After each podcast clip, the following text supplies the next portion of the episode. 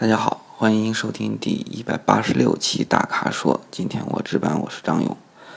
啊，到了金九银十的时候了，再加上购置税减半政策快要到期了啊，购车的这个欲望好像越来越强了。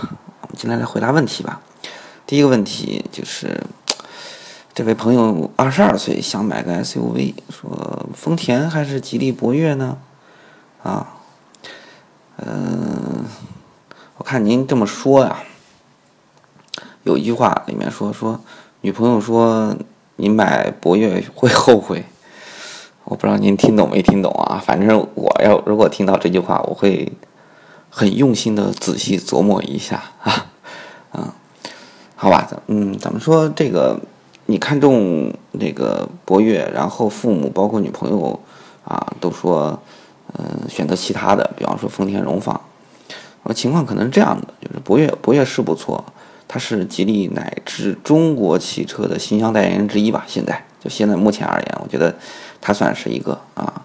而荣放呢，就 RAV4 啊，嗯，怎么说，仅仅是合资品牌之一吧。你要说这个其他选择，甚至说比它好的车型也不少，对吧？但是。嗯，可能你知道，就是现在这些，这这这两个两个车型的具体情况啊，呃，知道，呃，吉利和自主品牌现在的进步啊，销量上涨啊，还有各自的优势啊，等等等等等各各方各面，但是你身边的人可能根本就不在意你所知道这些，啊，呃。比如说，咱打个比方，嗯，比如说你女朋友买衣服，同一个价位，一个中国品牌，一个国际大牌，你可能会这么想，这是一个问题。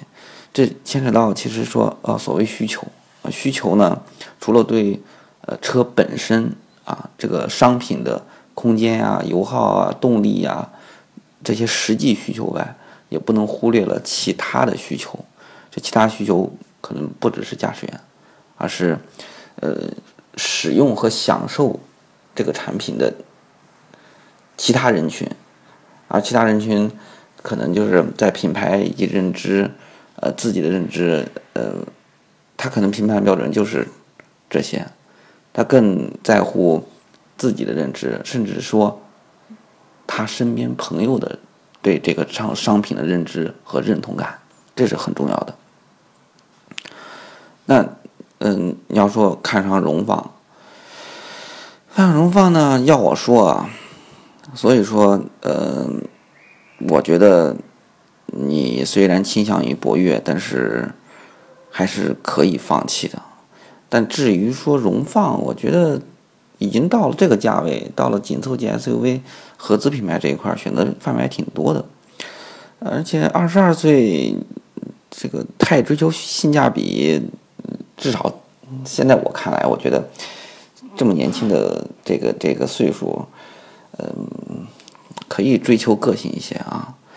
嗯，要我呢，荣放可能我也不会选择啊，我会听听父母、听女朋友的，但荣放我也不会选择。如果说你说呃，看你样子说是日系品牌 SUV，马自达和本田，我会更多考虑一下啊。好吧，这个就是我的答案。好，下一个问题，下一个问题，这位可思乐思乐行啊，呃，他是他在问这个沃尔沃 V 四零和奔驰 G R A 哪款性价比高一些，更值得入手？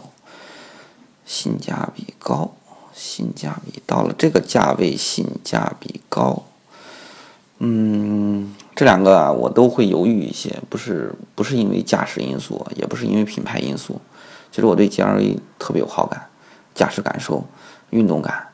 啊，呃，只是我觉得这两个都不够理想，怎么说呢？两款车的短板比较明显吧。那个 GLA 品牌跟驾驶感受挺好，但是内部空间实在是太少了，特别是头部空间。这个这 GLA 呢，这个相比而言就不算 SUV 了，更多算混型车。这个混型车呢？牺牲空间牺牲的真是太大了啊！我觉得有点太大了。虽然说销量还行吧，那沃尔沃呢？沃尔沃现在越来越有能力跟 ABB 抗衡了啊，越来越有能力了。但是你要真说，就说像呃 V 四零、S 零啊，这这这一系列啊，四零系列，我觉得真正能够吸引我的是要等到新的四零系列啊，这个新的四零系列已经出来了，因为新的四零的提升很大。嗯，那现在你要说我现在买老款的四零，我心有不甘，我我担心等新的四零出来了，我肯定会后悔。这个是我觉得百分之八十我会后悔啊。所以说，在同等定位的品牌，其实同等像奔驰啊，像沃尔沃这同等定位的品牌啊，在国内一个巴掌基本上数得过来了，其实就那就那几个几个品牌。嗯，V 四零和 G L A 这之间呢，相比之下，我我不如选 Q 三了。呃，奥迪 Q 三，一个呢是因为小改款，第二就前不久我开了很长一段时间，呃，空间更好。嗯，其实真正让我特别意外的是，这个座椅实在太舒服了。注意啊，是呃是说的。又舒服又舒适，因为我开了八百公里，竟然我的腰一点感觉也没有，连续啊，呃，或者说，如果说这个 Q 三不太喜欢的，或者说，可能你这个我不知道您这个有多少预算，可能可以选 Q 五，为什么呢？因为新的 Q 五出来了，啊，国外刚刚放出来，然后。那当然了，进国内这国产什么之类的，肯定就就在程序上在走走程序了。那在新车出来之前，老款就现代款啊，现在的这个老款肯定会降价，在未来，嗯，到时候放水能放多少呢？你可以关注一下啊，买个。如果说价格合适，拿一这，我觉得那那性价比更高了，哈哈。然后我们下一个问题啊，都是选车的，说思域高配、思铂睿低配、呃睿智低配怎么选？不啦不啦不啦不啦，家里有一辆 CRV 了，想再买一辆，对吧？在北京堵车九十多公里，哎呦真不少啊！自己一个人开，那最多也就两两个人啊，偶尔三四个，这个情况。您是本田控啊啊，家里有辆 CRV 了，然后剩下的全部选本田啊，没问题没问题。我看，嗯，自己一个人开，要我选的话，我选思域了。呃，因为第一对空间要求没那么高，第二呢，两米七轴距的思域还真不差。第三，这这套动力系统一点五 T 加 CVT 这个还真不赖，哎，还真不赖。但是，呃。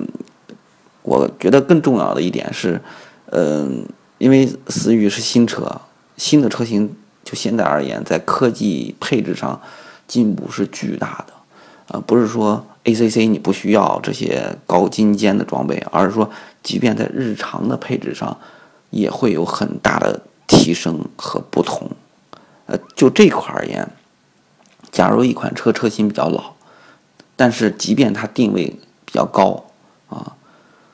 二，那那也是无法弥补在呃科技配置这一块的这个差距的。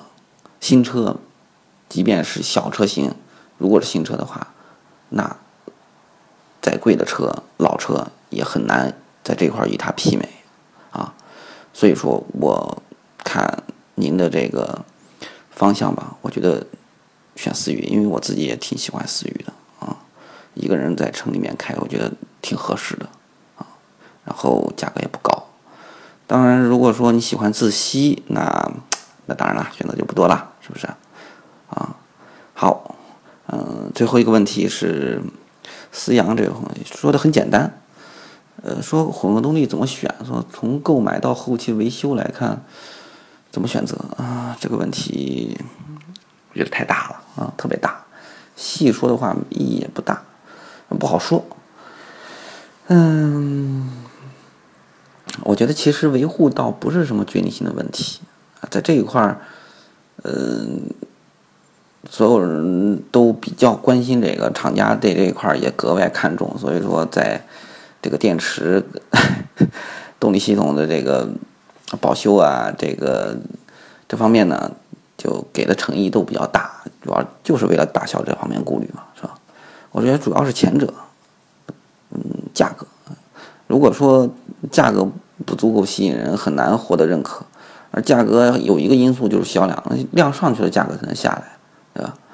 呃，另外呢，就是还有对这个它技术上传统的一个认知啊，那这块儿我觉得真正能够走入更多家庭的啊，有竞争力的也就丰田了，其他的真的挺难上量的啊。